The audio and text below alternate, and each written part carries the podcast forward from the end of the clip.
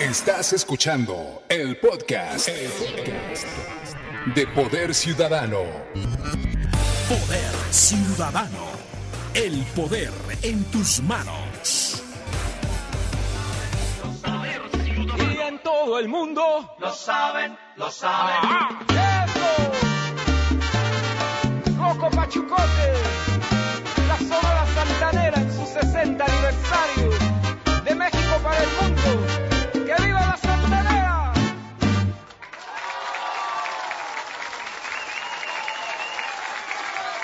Y bueno, pues bien dicen que febrero loco y marzo otro poco. Bienvenidos a Poder Ciudadano. El frío está todo lo que da esta mañana.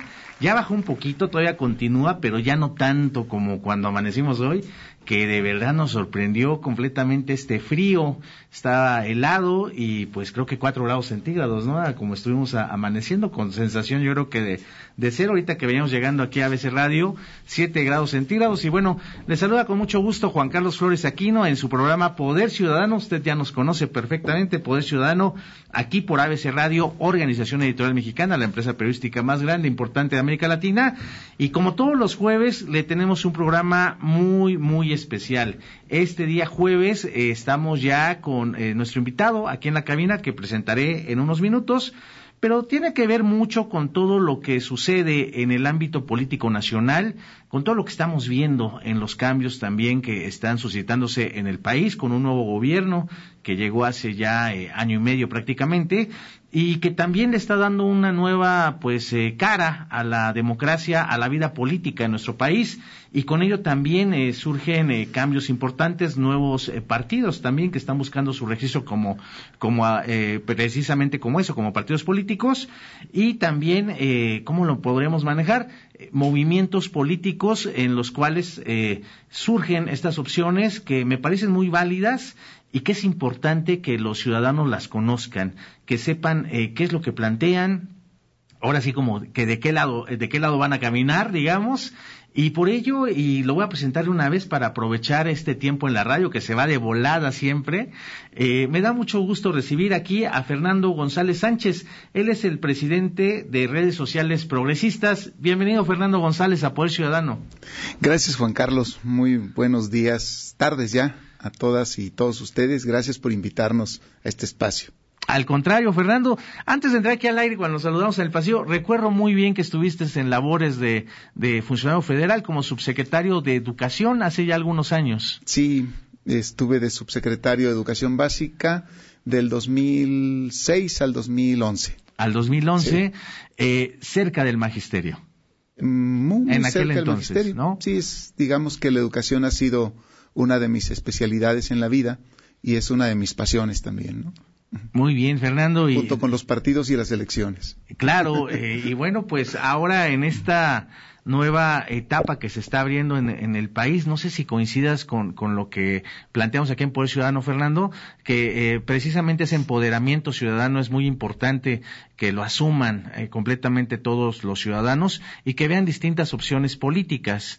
Eh, en tu caso, ¿qué fue lo que te llamó para eh, fundar redes sociales progresistas? Eh, yo creo que la experiencia que vivimos en el 2018, los recorridos que hicimos por todo el país, el encuentro con muchos liderazgos jóvenes, medianos y experimentados, que mm, nos fueron orientando y ayudando en una campaña presidencial que fue muy exitosa y que llevó al presidente López Obrador al poder, y también las ideas que tiene López Obrador para querer cambiar el país iniciar una cuarta etapa de transformación que se le ha llamado así la, la 4T, la cuarta transformación, que mm, complementa, digamos, el México contemporáneo, actualizando leyes, instituciones al siglo XXI, instalando dos valores centrales, que es la honestidad y la austeridad, en la clase política mexicana, una especie de obligación de crear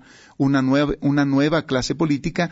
Y creo que también, eh, pues como cada seis años se abre la oportunidad de crear partidos, eh, ahora en el, en el 2019, pues hubo la oportunidad de iniciar ese proceso que está con, concluyendo precisamente en el 2020, mediados del 2020, y creo que esa gran movilización esas experiencias eh, nos llevaron a un grupo de dirigentes y un servidor a soñar con una plataforma política flexible, amplia, plural, incluyente, que pueda eh, estar cerca de la gente y, e impulsar esos liderazgos que por distintas razones eh, no habían tenido oportunidad de expresarse en política. Me parece que esa es la principal razón por la que un grupo de compañeros y yo decidimos impulsar este proyecto de redes sociales progresistas. Eh, me, llama mucho la atención lo que nos comentas ahorita de entrada, Fernando.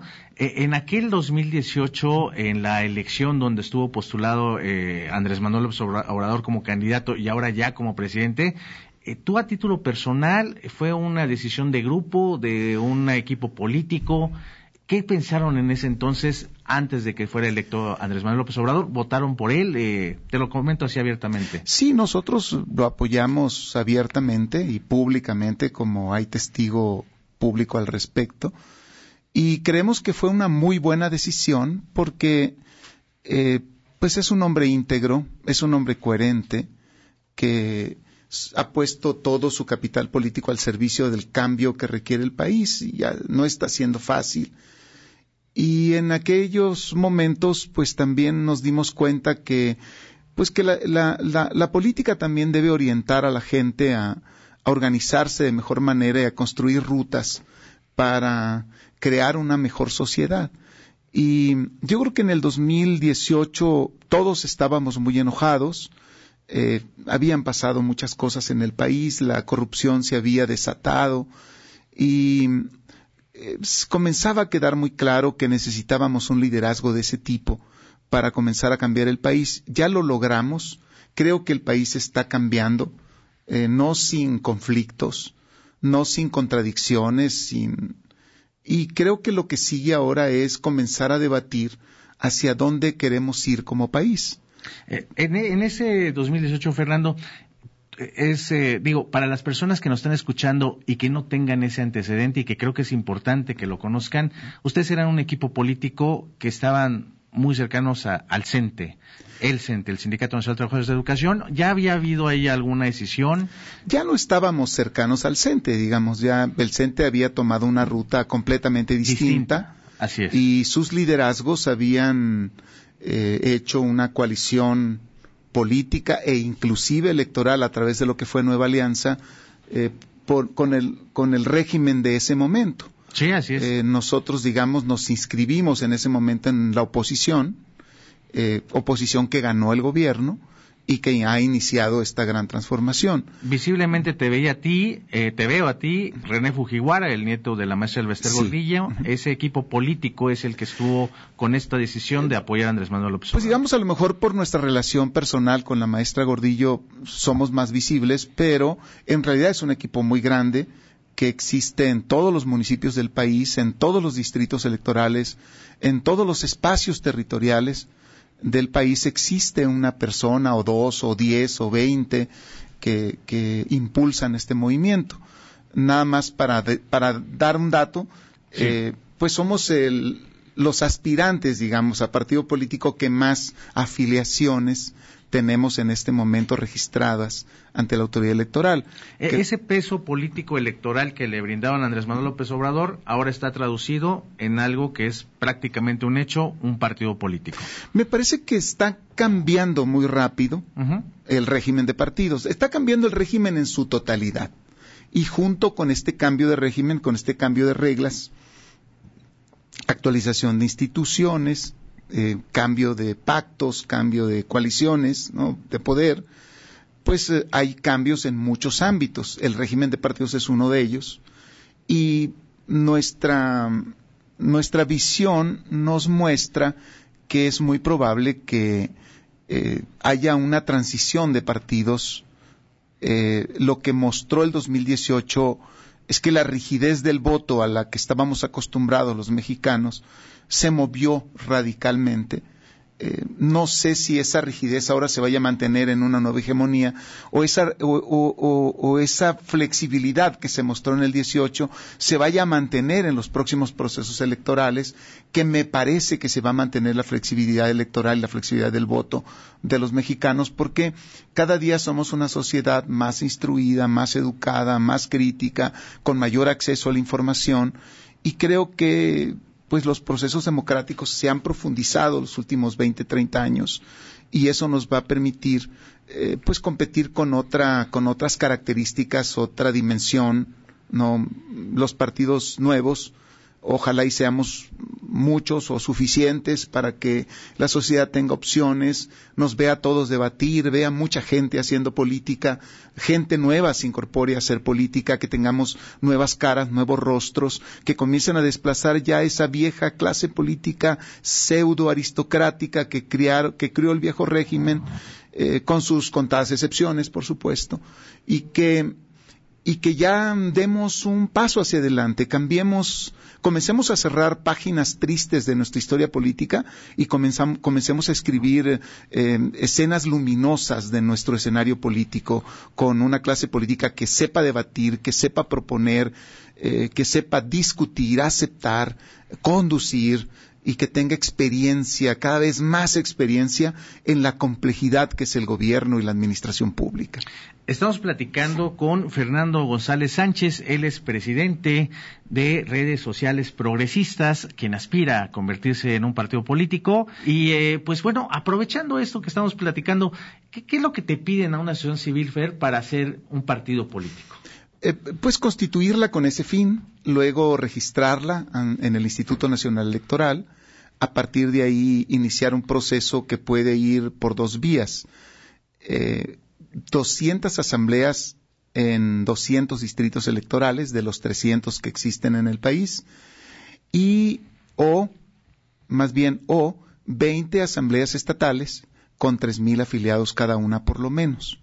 Cada una. Cada una. O sea, son 600 mil. Eh, no serían. 20 eh, estatales de 3 mil. 20 de 3 mil serían 60 mil. Sí, ¿verdad? 60 mil, 60 mil. Oye, pues no es nada fácil, ¿no? No, no es fácil porque debemos terminar en 3 mil. Para terminar en 3 mil afiliados necesitas hacer convocatorias muy grandes.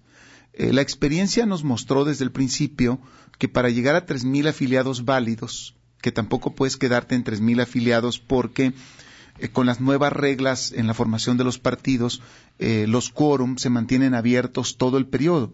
Es decir, que tú puedes perder el quórum de una asamblea. Entonces, eh, abierto el quórum es probable perderlo. Por lo que, pues necesitas tener por lo menos el 10% o 20% más de cada asamblea. Eso te lleva a tener eh, por lo menos 3.500 afiliados en, en, cada una de ellas. Nosotros. ¿Y, cómo lo validan? ¿Llega una autoridad del INE? ¿Es con mm. firmas, copias de credencial elector? ¿Qué es lo que sucede ahí? contamos con una autoridad electoral extraordinariamente profesional y. El Instituto Nacional Electoral. Es, son impresionantes los funcionarios del INE.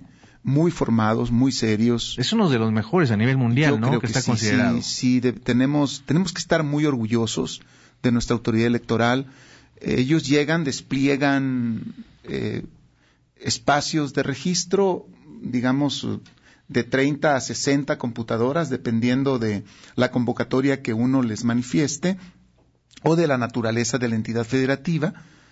Eh, a partir de ahí, uno por uno, las personas van llegando a esos módulos con su credencial de lector y se van registrando paralelamente, el, registro siempre es electrónico a través de un código de barras de la credencial y se imprime. Es un registro electrónico. Es un registro electrónico.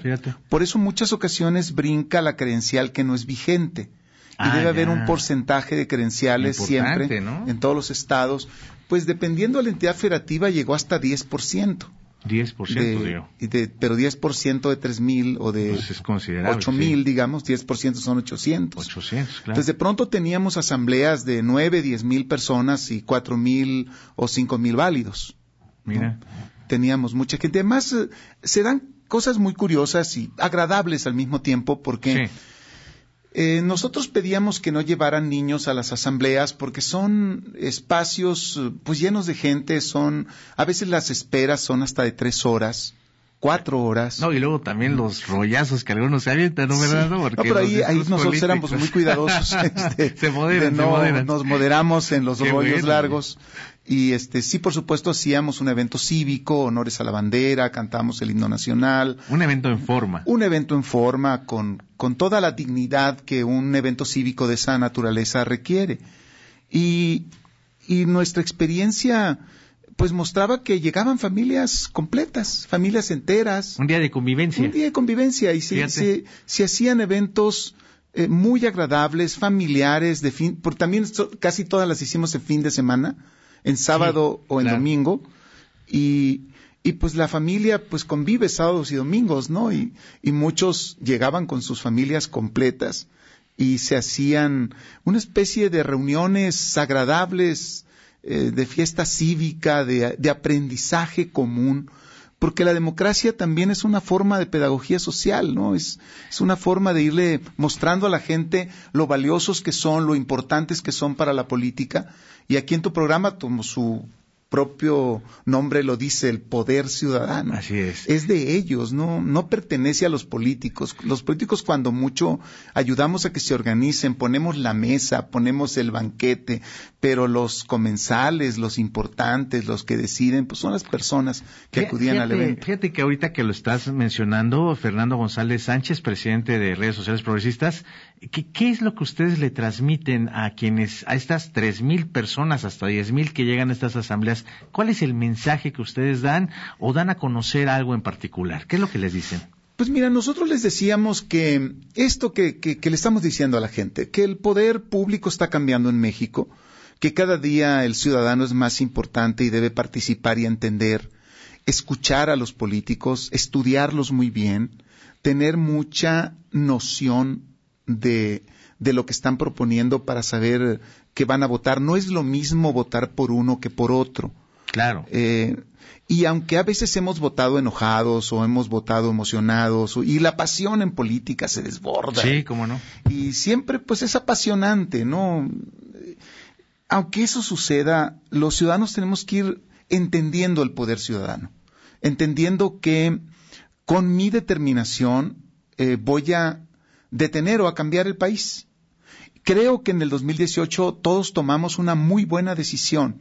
Había que cambiar de tajo lo que estaba sucediendo. Bueno, y vaya que se observó 30 millones de votos, algo que nunca se había visto, eh, ¿no? Todos dijimos, creo que una gran parte del país dijo, ya basta, esto no va bien, eh, tenemos que dar un vuelco.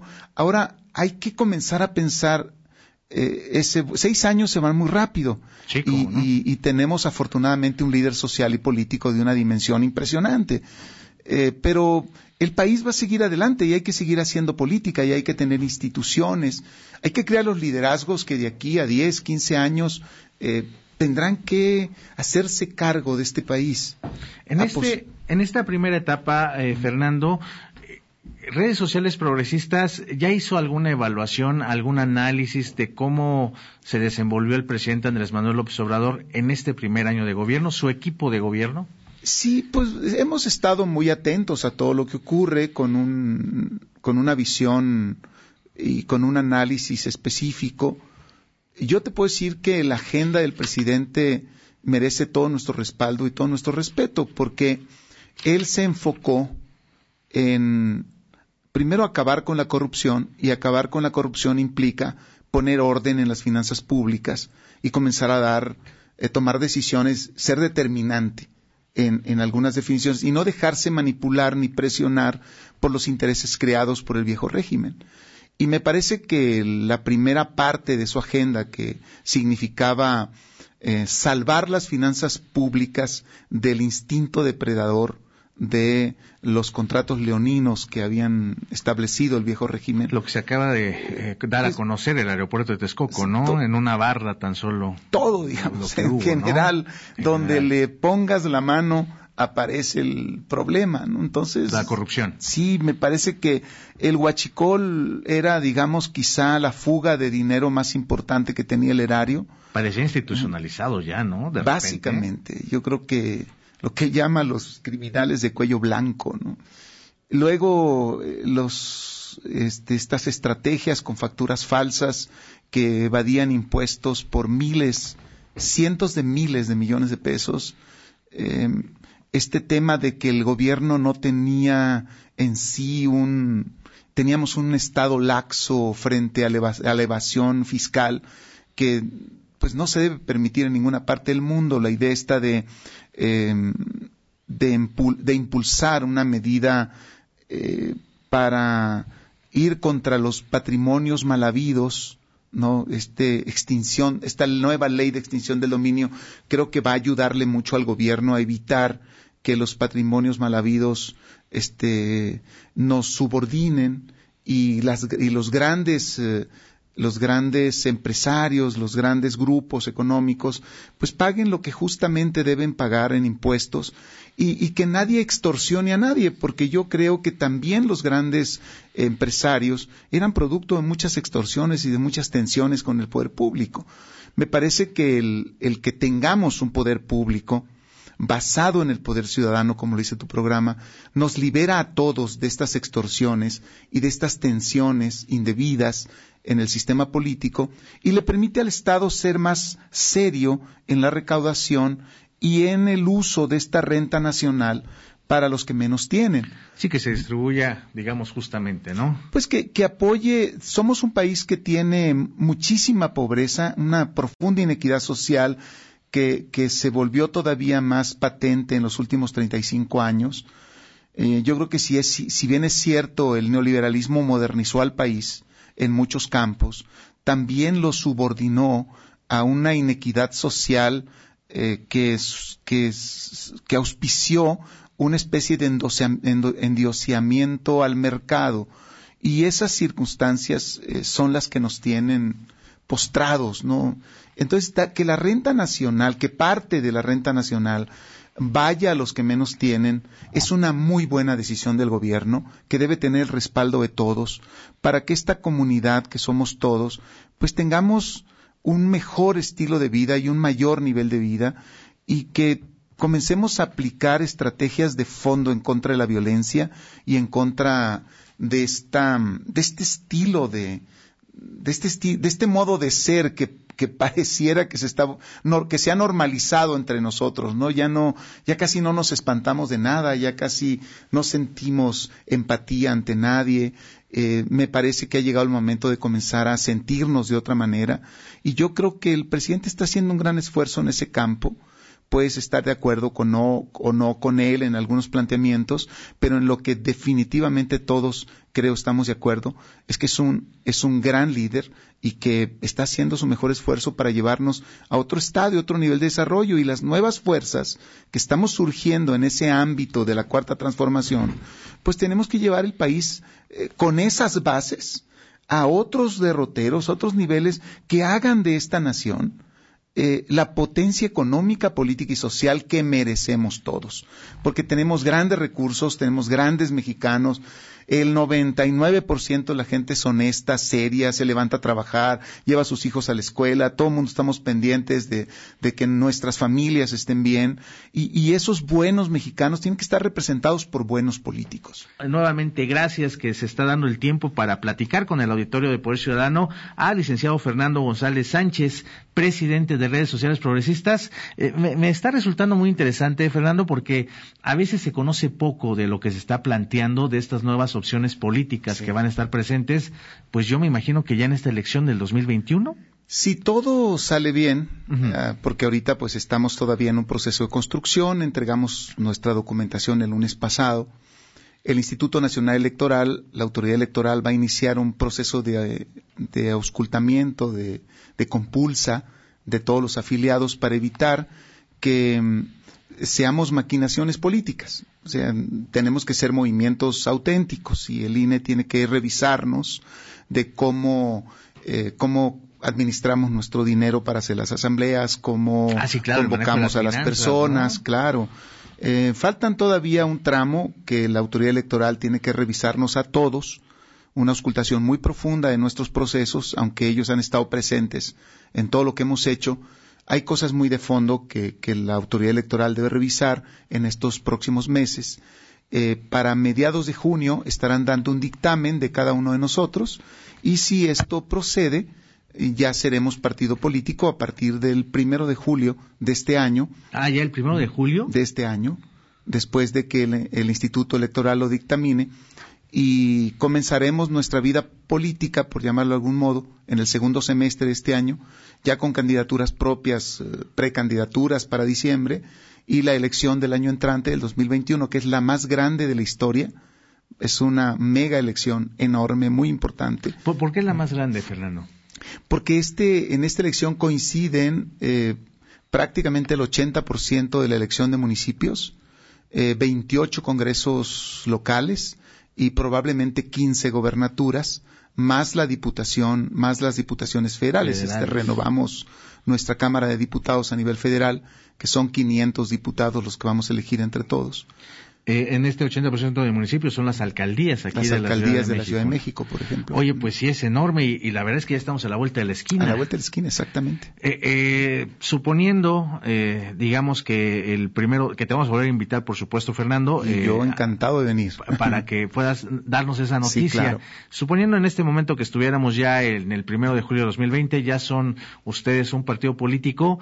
¿Qué es lo primero que harías tú como presidente de redes sociales progresistas? Yo creo que comenzar a demostrar que somos un espacio abierto para la gente y comenzar a buscar a las mejores mujeres, a los mejores hombres que pueden representar en las diferentes elecciones a la gente.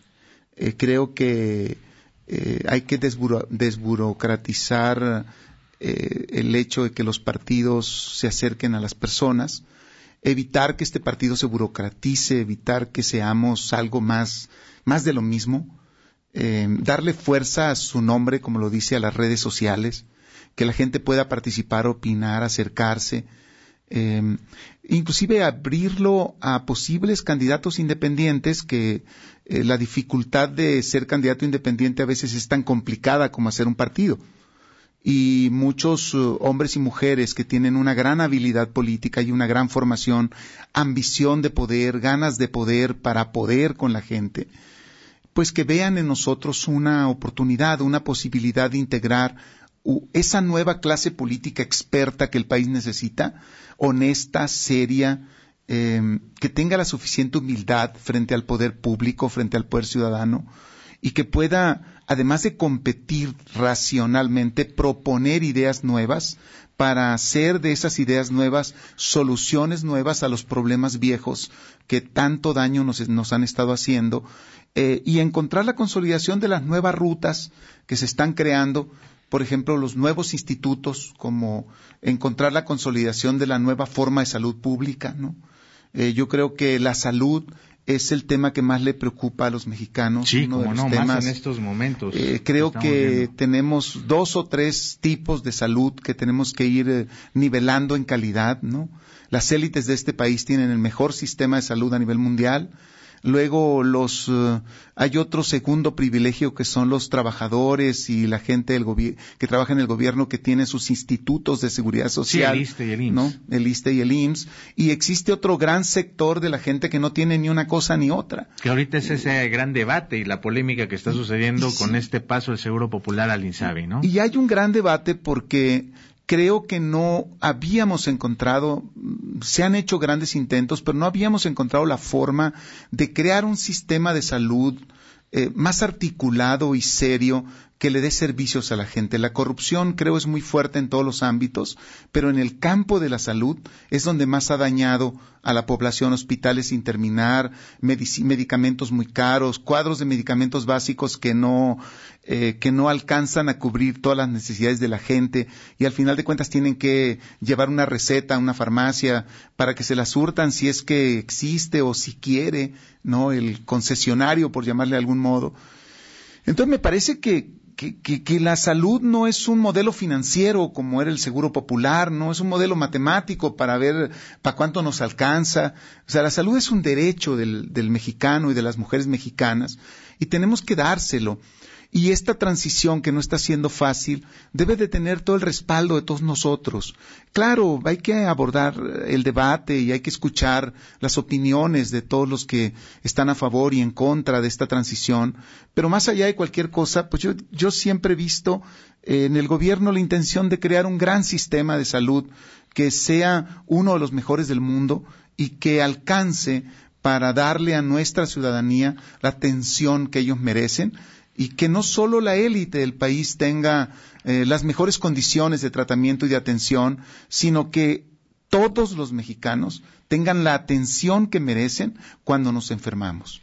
Fíjate, es muy importante ahorita lo que nos comentas, Fernando, porque eh, hablando de esto eh, que se presenta como una posibilidad de alternativa política para el año que entra, hay una gran crítica en estos momentos de que no hay una oposición al presidente Andrés Manuel López Obrador, ¿no? Eh, vemos eh, en el escenario político, eh, pues a expresidentes que pues tuvieron su oportunidad, su chance, principalmente me refiero a Vicente Fox, que le ha bajado últimamente, quién sabe por qué, y a Felipe Calderón, que aún con un funcionario encarcelado, ¿no? En Estados Unidos, pues continuamente hace críticas eh, como si él no hubiera gobernado, como si se hubiera mantenido como oposición. Él está buscando otra opción política, México Libre, que pues veremos si, si alcanzan este proceso, pero hay una crítica de que no hay una oposición real, eh, hablando de un equilibrio de, fuerzas al presidente Andrés Manuel López Obrador, en temas, por ejemplo, como este que nos acabas de señalar de la salud del INSABI, ¿no? Pues, ¿qué, ¿qué equilibrios podríamos tener frente a la necesidad de cambiar el régimen, por ejemplo? O sea, yo creo que oponernos a cambiar el sistema de salud,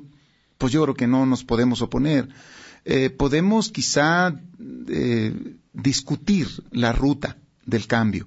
Digamos, e, ese, esa es también otra, otra pregunta que entonces eh, me, gustaría mucho porque eh, es conceptualizar lo que significa un cambio de régimen, ¿no? Que ese es el mensaje y ese, esa fue, digamos, eh, la propuesta principal del presidente Andrés Manuel López Obrador, un cambio de régimen que implica pues desbaratar prácticamente lo que había y estar en este proceso. Eh, entiendo entonces que acompañarían ustedes al presidente Andrés Manuel López Obrador en la construcción de ese cambio de régimen. Nosotros creemos que la agenda está bien planteada y que algunos de los procesos eh, pues es que no hay otra manera de verlo. Mira, quienes hemos estado en el gobierno sabemos lo difícil que es eh, hacer la reingeniería de procesos en el gobierno. Tú has estado en el gobierno y yo también. Y hacer una reingeniería de procesos no es un tema menor. Si no hay una voluntad política férrea desde arriba que diga se cambia porque se cambia, y nos enfrentamos a las consecuencias y las vamos a ir arreglando poco a poco entre todos. Eh, no voy a atacar el huachicol porque el país se puede quedar sin gasolina, por ejemplo. ¿no? O va a haber desabasto. No, no, no le muevas. Entonces mejor que ahí se lo sigan robando y que ahí vayan. No podemos seguir así. Que, los resultados, eh, hablando del huachicoleo, se observaron. Al siguiente año bajó en un 58%. Ah. No recuerdo la cifra exacta, pero bajó sustancialmente el robo de huachicoleo. Pues más o menos las cifras estaban en 60 mil millones de dólares, hasta donde yo entendí. Y, y, está ahorita en 5 mil millones de dólares la pérdida. Fíjate, de 60 mil millones de dólares a 5 mil millones en un año. Esas son decisiones que costaron porque fue efectivamente ese desabasto que hubo de gasolina, que yo me acuerdo que también se exageró mucho en la Ciudad de México. Fue como de tres días y creo que lo generamos nosotros mismos. por, nuestra, por nuestro afán y nuestro miedo. Guanajuato y Jalisco creo que sí la sufrieron en realidad, pero fue el costo de este robo que había de 60 mil millones que se disminuyó a 5 millones. Ese tipo de decisiones. Un gobierno que, se preste de ser respetado, o sea, no puede, no puede aceptar eso ni ser rehén de, de esas posiciones. Yo por eso creo que la agenda del presidente es correcta. Eh, evidentemente vamos a tener consecuencias y, las consecuencias son indeseables, por supuesto, y tenemos que unirnos todos para que esas consecuencias no lleguen a dramas personales o a tragedias personales. ¿Cuál es la diferencia de Morena con ustedes? ¿Por qué no, si comparten la agenda del presidente, haberse metido a Morena, Fernando? Eh, porque creemos, eh, y así lo creen todos nuestros afiliados, así lo han expresado nuestros dirigentes intermedios, eh, creen en el presidente, pero no están del todo de acuerdo con Morena. Y esto es parte de la pluralidad y parte de, la, de las definiciones políticas que se están tomando diario en el país. Eh, creo que compartimos algunas visiones con Morena, el marco de valores del presidente. Creo que es muy importante asumirlo. Honestidad y austeridad eh, nos agregaríamos mucha experiencia política. Yo creo que eh, tiene que regresar la dignidad en la política. Yo creo que ustedes no creen en los políticos porque los políticos nos han decepcionado mucho. Y, Sí, cómo no. y también, también es culpa nuestra, hay que asumirlo, culpa del ciudadano, culpa de todos, no es Apatía un tema casi siempre, ¿no? apatía y, y uno se esconde y dice, no, es que yo no creo en los políticos, entonces no voto, entonces ya no me importa la política y ese es el primer paso para que la política comience a deteriorarse y cada día tengamos peores políticos. Entonces me parece que lo que tendríamos que hacer es vuelvan a mirar a los políticos. Los políticos somos necesarios para hacer el gobierno, para construir un Estado moderno, para darle certidumbres. Certidumbres a los empresarios que son el eje de la economía, certidumbre a la propiedad, certidumbre legal, certidumbre para tomar decisiones, a veces muy complejas como las que está tomando el presidente, para limpiar el país y reordenarlo, eh, certidumbre para poder tener ese respaldo de la gente en decisiones muy complejas eh, frente a procesos sociales cada día mm, con mayor intensidad, eh, eh, a veces hasta más ingobernables, digamos, ¿no? Por su naturaleza. Yo creo que tenemos que voltear a ver a los políticos. La política es una actividad muy importante en una sociedad. No le demos la espalda a la política porque es el primer paso para que nuestra vida se deteriore. Y, no, y de pronto abrimos el campo para que cualquiera sea político. Y pues no. A una de las llamadas me, me llamó mucho la atención, Fernando, ¿cuál es la diferencia de ustedes con otros partidos políticos, otras opciones que ya? Yo creo que nosotros estamos en este momento con mayor libertad. Libertad. Tenemos mayor libertad para decidir, para integrar nuevos grupos, para posicionar nuevos líderes. Eh, tenemos menos rigidez estatutaria, tenemos menos rigidez ideológica. Eh, no creemos en las militancias rígidas y absolutas. Creemos que somos una especie de portal abierto por única vez para, aprovechando la gran oportunidad que se abrió en el 2018, eh, comencemos a incorporarnos con determinación para eh, concluir, dar una conclusión adecuada al cambio de régimen que el presidente está iniciando. Fíjate que eh, te vamos a tener que volver a invitar, Fernando, porque Encantado. hay muchos temas que me gustaría ya, ya te digo que en radio el tiempo se va de volada y es una maravilla Sí. la radio porque además hay comunicación permanente con quienes nos están ya veo, escuchando. ya veo que tienes muchos seguidores. y Hay muy buena hay mucho en interés en- hay interés en que la gente esté informada y enterada, pero hay temas sustanciales que ya haremos otro programa, por favor, eh, eh, por ejemplo, legalización de las drogas, el Sí. tema del aborto, el tema de la seguridad que es tan lacerante ahorita para nuestra Me sociedad. encantará venir Y- y porque te tenemos muchas ideas nuevas en ese campo. Y, y por lo pronto, pues yo te quiero dar las gracias, Fernando, que hayas venido aquí a Poder Ciudadano y que te hayas dado este tiempo para poder platicar con el auditorio. No, estoy muy agradecido de ABC Radio por abrirme las puertas y sobre todo por darme la oportunidad con tanto tiempo de hacer explicaciones y de decirle a la gente quiénes somos, cómo somos y qué queremos. Pues es muy importante esa comunicación, ese auditorio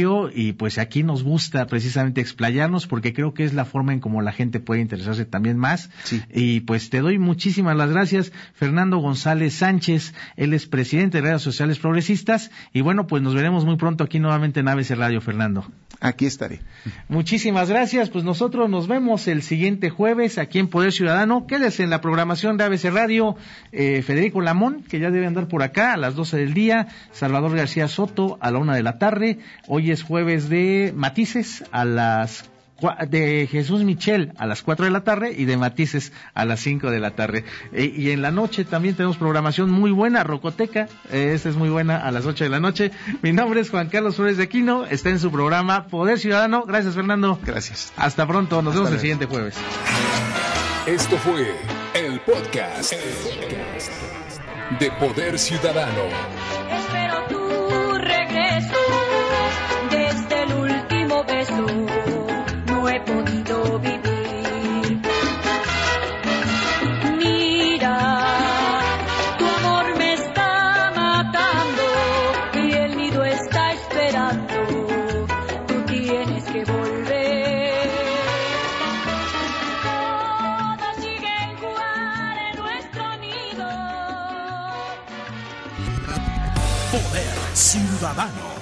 El poder en tus manos.